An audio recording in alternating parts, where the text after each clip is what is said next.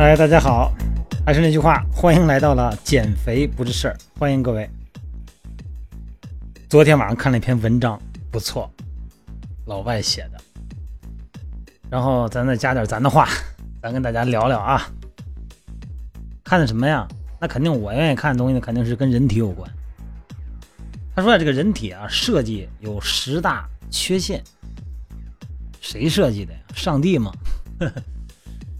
这个古希腊人哈，痴迷于在数学上，在数字上，哎，来把这个身体呢用数字完美化。但是对所有追求这理想的人来说呢，咱们的身体呢，它真不完美，而且呢，充满了缺陷。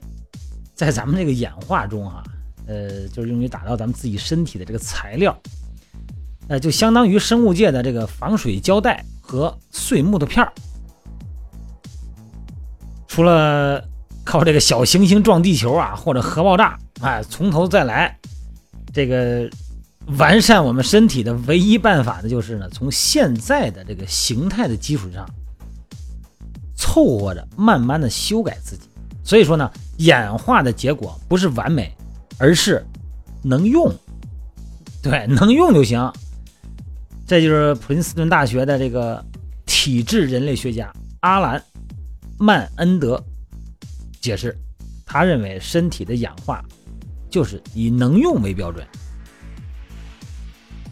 咱们先说这个脊柱，这顶梁骨啊，顶梁柱啊，咱们的脊柱啊，咱们能走路就是个奇迹。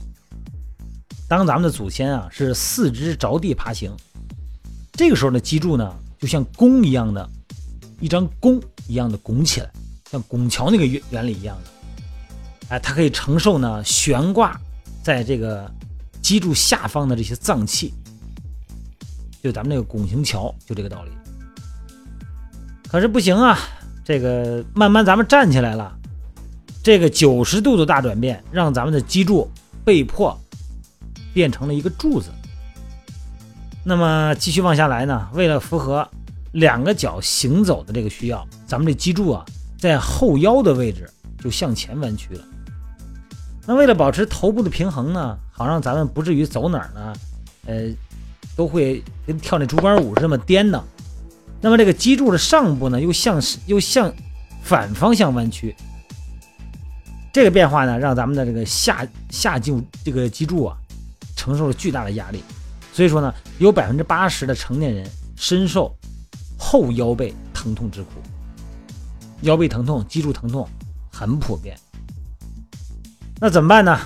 之前我也做过一期视频哈，对，就是多练爬行，从骶骨到胫骨完成一个弓状的弧，一个弓状的圆弧，这是一个非常棒的系统，简单强壮，不会有疼痛。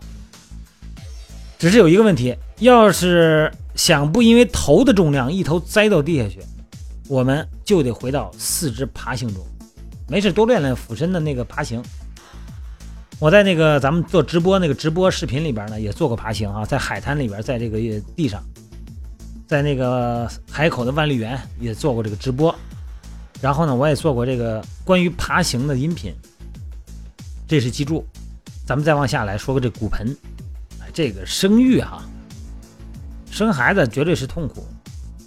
关键问题是雪上加霜的是啊，这个女性的骨盆的宽度已经大概有二十万年没有发生变化，这就让咱们的大脑的尺寸呢没有办法继续增加，你生不出来呀，脑袋太大了。所以说呢，拉伸骨盆，这个是我们做运动康复师啊，这个耻骨联合、柔韧度、瑜伽，哎，这个方面的专家们在做的一份工作。但是怎么说呀，也不能找到太好的办法。至少在一万年内，甚至一千年内，呃，发达国家呢，可能会通过这个体外生育啊，来把这个一个更完美的啊，更那个质量更高的这个孩子领回家。还有一个呢，就是我们男性的这个男性生殖器，男性生殖器官呢，非常脆弱的暴露到体外。如果把睾丸呢移到体内呢？可以让男性免受一脚被踢中的这个蛋蛋的痛苦，但是为了实现这个目标呢，首先要改变精子。为什么呀？因为卵巢跟睾丸不同，这个睾丸啊，它被在体外的原因之一是精子必须储存在比体温低二点五到三华氏这么一个温度以下，精子才能存活。所以说它温度高了不能存活。正是因为需要比较低的温度，才能让精子呢在进入这个温暖的这个这个女性产道的时候呢，哎，然后呢开始受这个跟比赛往前跑哈，保持一个比较哎比较好的活跃度。所以说呢，为什么说减肥很重要呢？你看这男性哈，如果这个你要是肚子很大啊，这个脂肪很厚啊，腿又粗，脂肪又厚，整个呢把咱们的这个睾丸给盖住了，它这个温度就上来了。对不对？上来以后呢，精子呢就很难生存，很难存活。所以说呢，减肥首先呢，它是为了一个生育。再说牙齿啊，一般来说呢，咱们人类在这个口腔后部的上颌和下颌处各有三各有三个臼齿。随着大脑的体积哈尺寸快速增加，咱们的下巴变得短而宽，没办法再安置第三颗。也就是最靠里的那颗臼齿，在咱们学会烹饪和加工食物之前，这些尖尖的牙齿啊，绝对能够切割食物。但是现在呢，这个智齿多半呢只会戳到牙床子里头去，让咱们疼。所以有一度啊，这个智齿看来已经要退出这个氧化的舞台了。所以说，大概有百分之二十五的人现在来说呢，就没有第三个这个呃臼齿中的一颗或者两颗。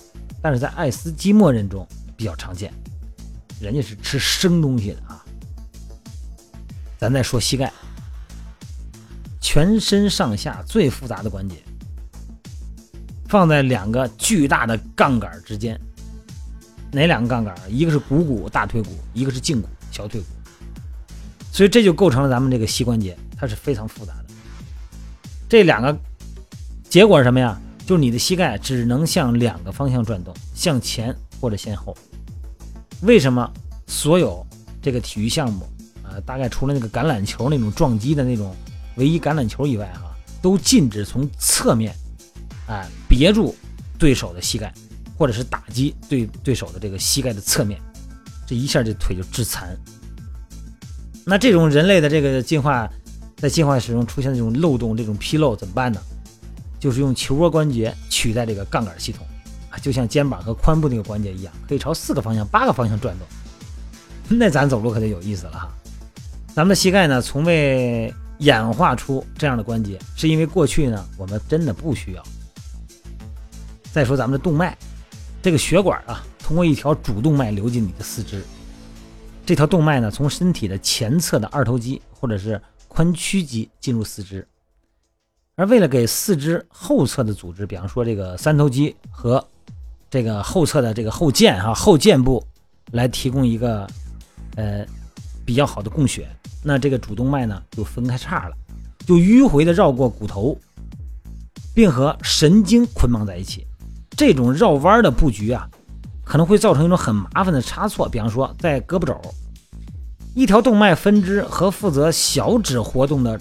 耻骨神经在皮肤下方交汇，所以说正因为这样，你上臂的骨头，也就是这个肱骨或者是感觉有麻筋儿的那个，被碰到的时候，你胳膊就会发麻。那怎么办呢？也没什么办法。那你要非得较真的话，那就是用一个新的动脉，从肩胛骨或者是臀部给四肢后侧供血。那这根额外的血管呢，呃，可以从肩膀到手臂提供一条更直接的路径，防止血管跟神经。离皮肤太近，还有一个就是咱的视网膜，咱的视网膜啊装反了。怎么说呢？这视网膜的感光细胞啊，就像放反了的麦克风。这个设计啊，迫使光线必须穿过整个细胞，以及血液和组织，才能达到细胞后部相就相当于接收器那部分。这种结构呢，可能会让咱们的视网膜从支持组织上脱离，这就是咱们失明的主要原因。而且呢，它还导致了细胞的纤维。相当于麦克风的电线和这个视神经交汇的地方的盲点，让大脑呢不得不自行填补这一空白。所以说，你看那个章鱼和乌贼那儿哈，哎，它的视网膜就是反过来的。还有一个，咱们大家还得谈谈那个神经系统。有的神经啊，咱就感觉就不科学演化的，它好像是错了。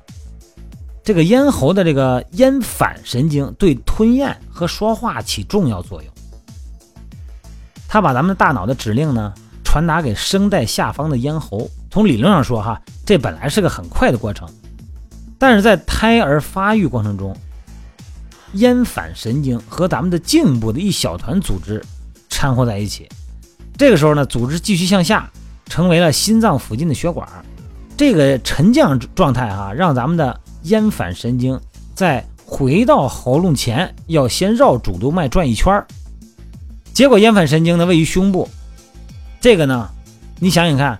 如果在这个咱说不况清的在打架的时候，这变得特别脆弱。这个地方，最好的解决办法呢，就是在胎儿还在子宫的时候，把那堆讨厌的血管组织直接把它降到胸腔里边去。之后呢，再发育喉返神经的时候，喉返神经呢就不会被这个向心脏方向发育的血管组织往下拖了。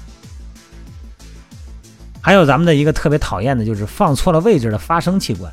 咱们的食道和气管啊，共同开口到一个地方，这个地方就是咽，咽喉的咽。这个咽上啊，接着鼻腔和口腔，下边呢接着咱们的喉咙，咽喉是两个组织啊。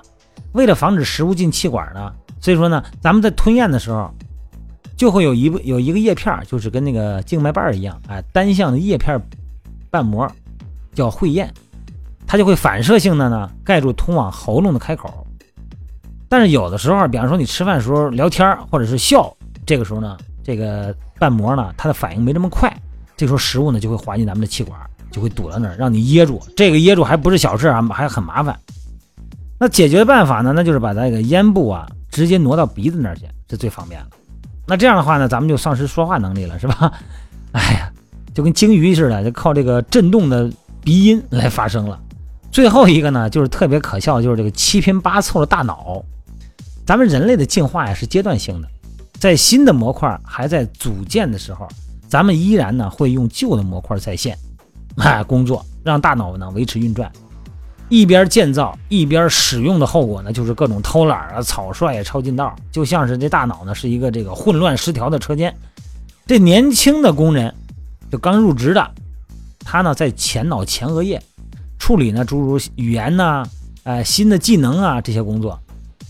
那那些以前的那种系统呢，就是比如说老保安啊这类系统，它就是指咱们是中脑和后脑哈，它是管理着系统的记忆和那个整个系统的保险丝。所以说呢，这个抑郁、疯狂、不可靠的记忆，这都是因为咱们这个进化过程中的这个先有一部分系统工作，现在呢又有一个新的系统建立，但是呢。这个过程呢，它需要很漫长的一个演化时间。我刚才说了这个十个啊，这个老外呢，他是通过这个一个医学的角度啊，从解剖学的角度啊，人类进化学的角度，然后呢，他得出这十个器官这种好像进化还没进化完，或者是进化的不合理。当然了，他有可能是这个只言片语的断章取义，但是呢，听听也无妨，挺好玩的。咱们的身体呢？不是最完美，而是趋向于完美，也就是我们正向完美的方向努力，好吧？有的时候咱们做错什么了，也不要太埋怨自己，因为我们的进化规律还不是终点，还在进化中，我们还在进化中，各位，